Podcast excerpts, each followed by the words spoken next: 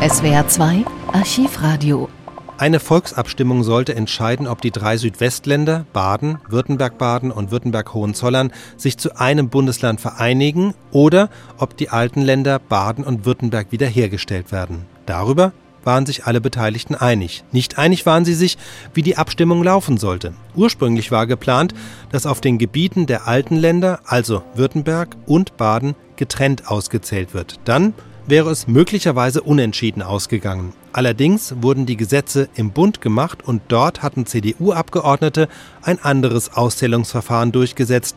Die Stimmen sollten jeweils in den vier Bezirken Nordwürttemberg, Nordbaden, Südwürttemberg und Südbaden ausgezählt werden und das verbesserte die Chancen für den Südweststaat erheblich.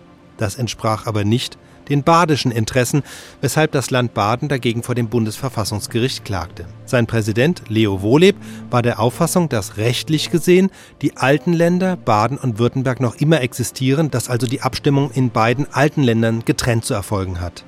Darum geht es nun am 4. Oktober 1951. Das Bundesverfassungsgericht war eine Woche zuvor erst feierlich eröffnet worden.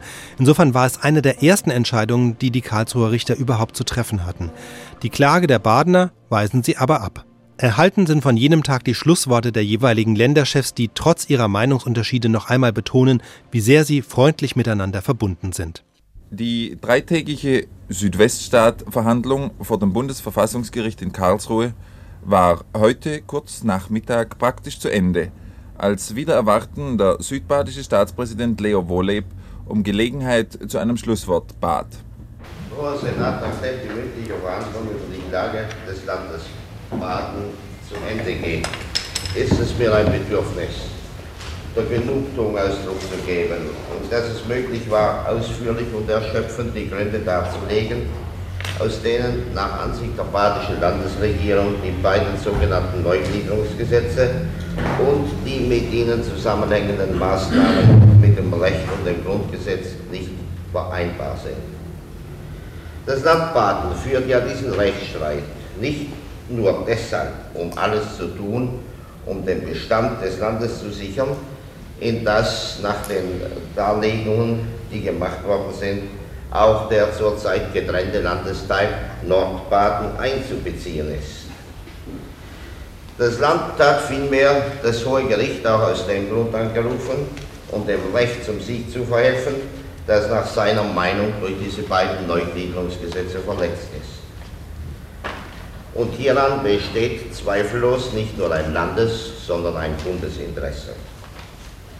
Wir sind überzeugt, dass der Hohe Senat mit äußerster Sorgfalt und Sachkunde unsere Anträge und die Rechtslage prüfen wird. Und wir legen deshalb mit vollem Vertrauen die Entscheidung über die Klage in die Hand des Hohen Senats. Außerdem aber ist es mir ein Bedürfnis der Wohlanständigkeit, meinem Dankausdruck zu geben über die Art der Geschäftsführung durch den Herrn Präsidenten, der in vornehmer und besonders auch überlegener Weise nicht etwa die Gegensätze, die nun einmal bestehen, verdeckt hat, sondern uns voll zu Wort kommen lassen, aber so, dass diese Gegensätze auf höherer Ebene wieder zusammenlaufen. Ich möchte auch dem Dankausdruck geben an das Hohe Gericht, an deren Bundesverfassungsrichter, die deutlich sichtbar für uns die Angelegenheit nicht etwa als einen Fall haben abrollen lassen, sondern die für uns durchaus spürbar der Bedeutung, der präjudiziellen Bedeutung dieser Angelegenheit sich bewusst sind. Schließlich möchte ich aber auch ein Wort des Dankes sprechen an unsere Herren Prozessgegner und ihre Beistände.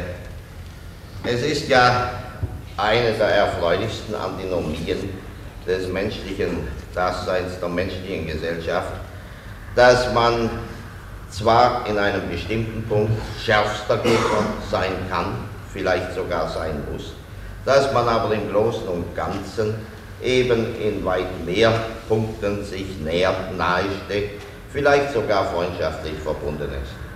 Und so möchte ich sagen, wir haben auch aus den Ausführungen der Gegenparteien gelernt, auch aus den Ausführungen ihrer Beistände und dafür möchte ich ebenfalls danken.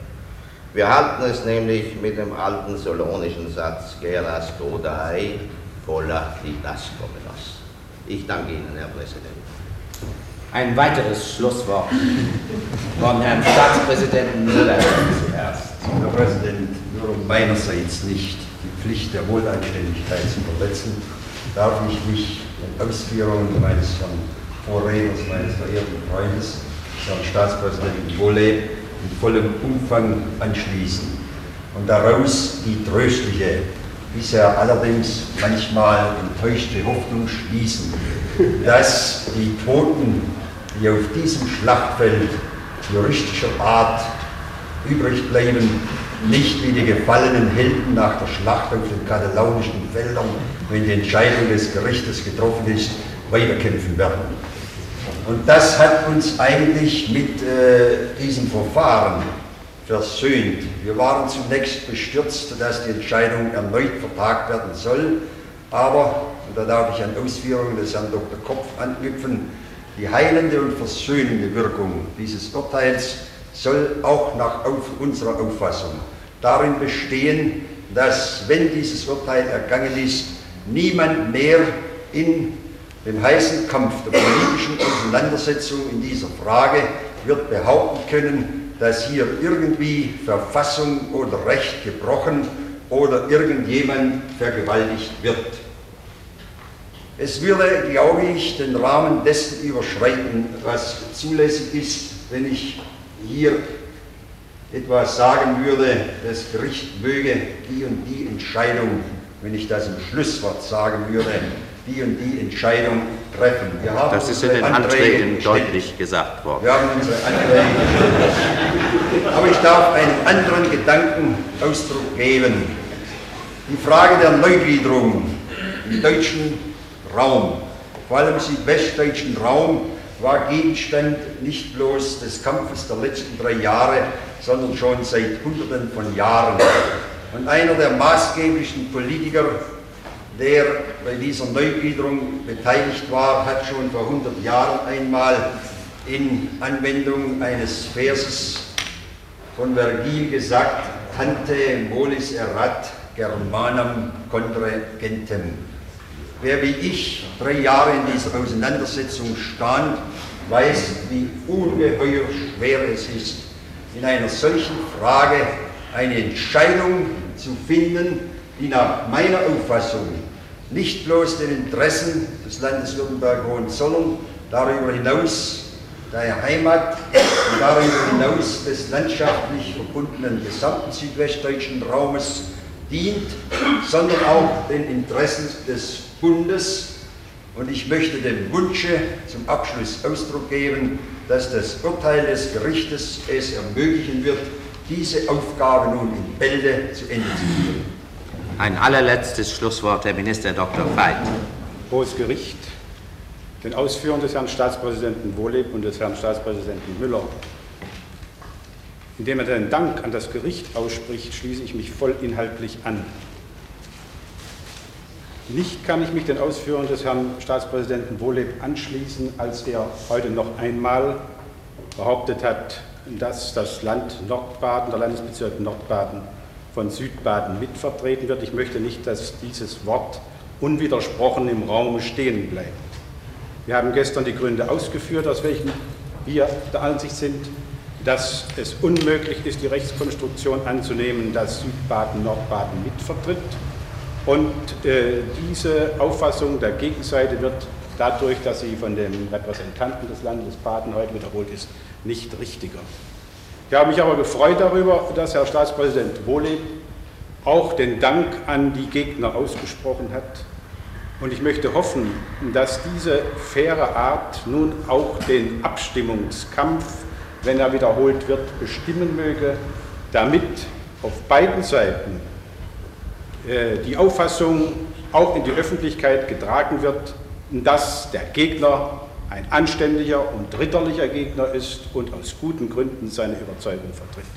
Das würde zum Wohle der Bevölkerung im Südwestraum zur Beruhigung der etwas aufgeregten Bevölkerung dienen, wenn der Kampf in der gleichen Ritterlichkeit geführt würde, wie er hier vor diesem Gericht ausgetragen worden ist. 20 Minuten später verkündete Senatspräsident Dr. Katz den Beschluss des Bundesverfassungsgerichts. Die Entscheidung des Bundesverfassungsgerichts wird am Dienstag, den 23. Oktober, vormittags 10 Uhr, in diesem Sitzungssaal verkündet werden.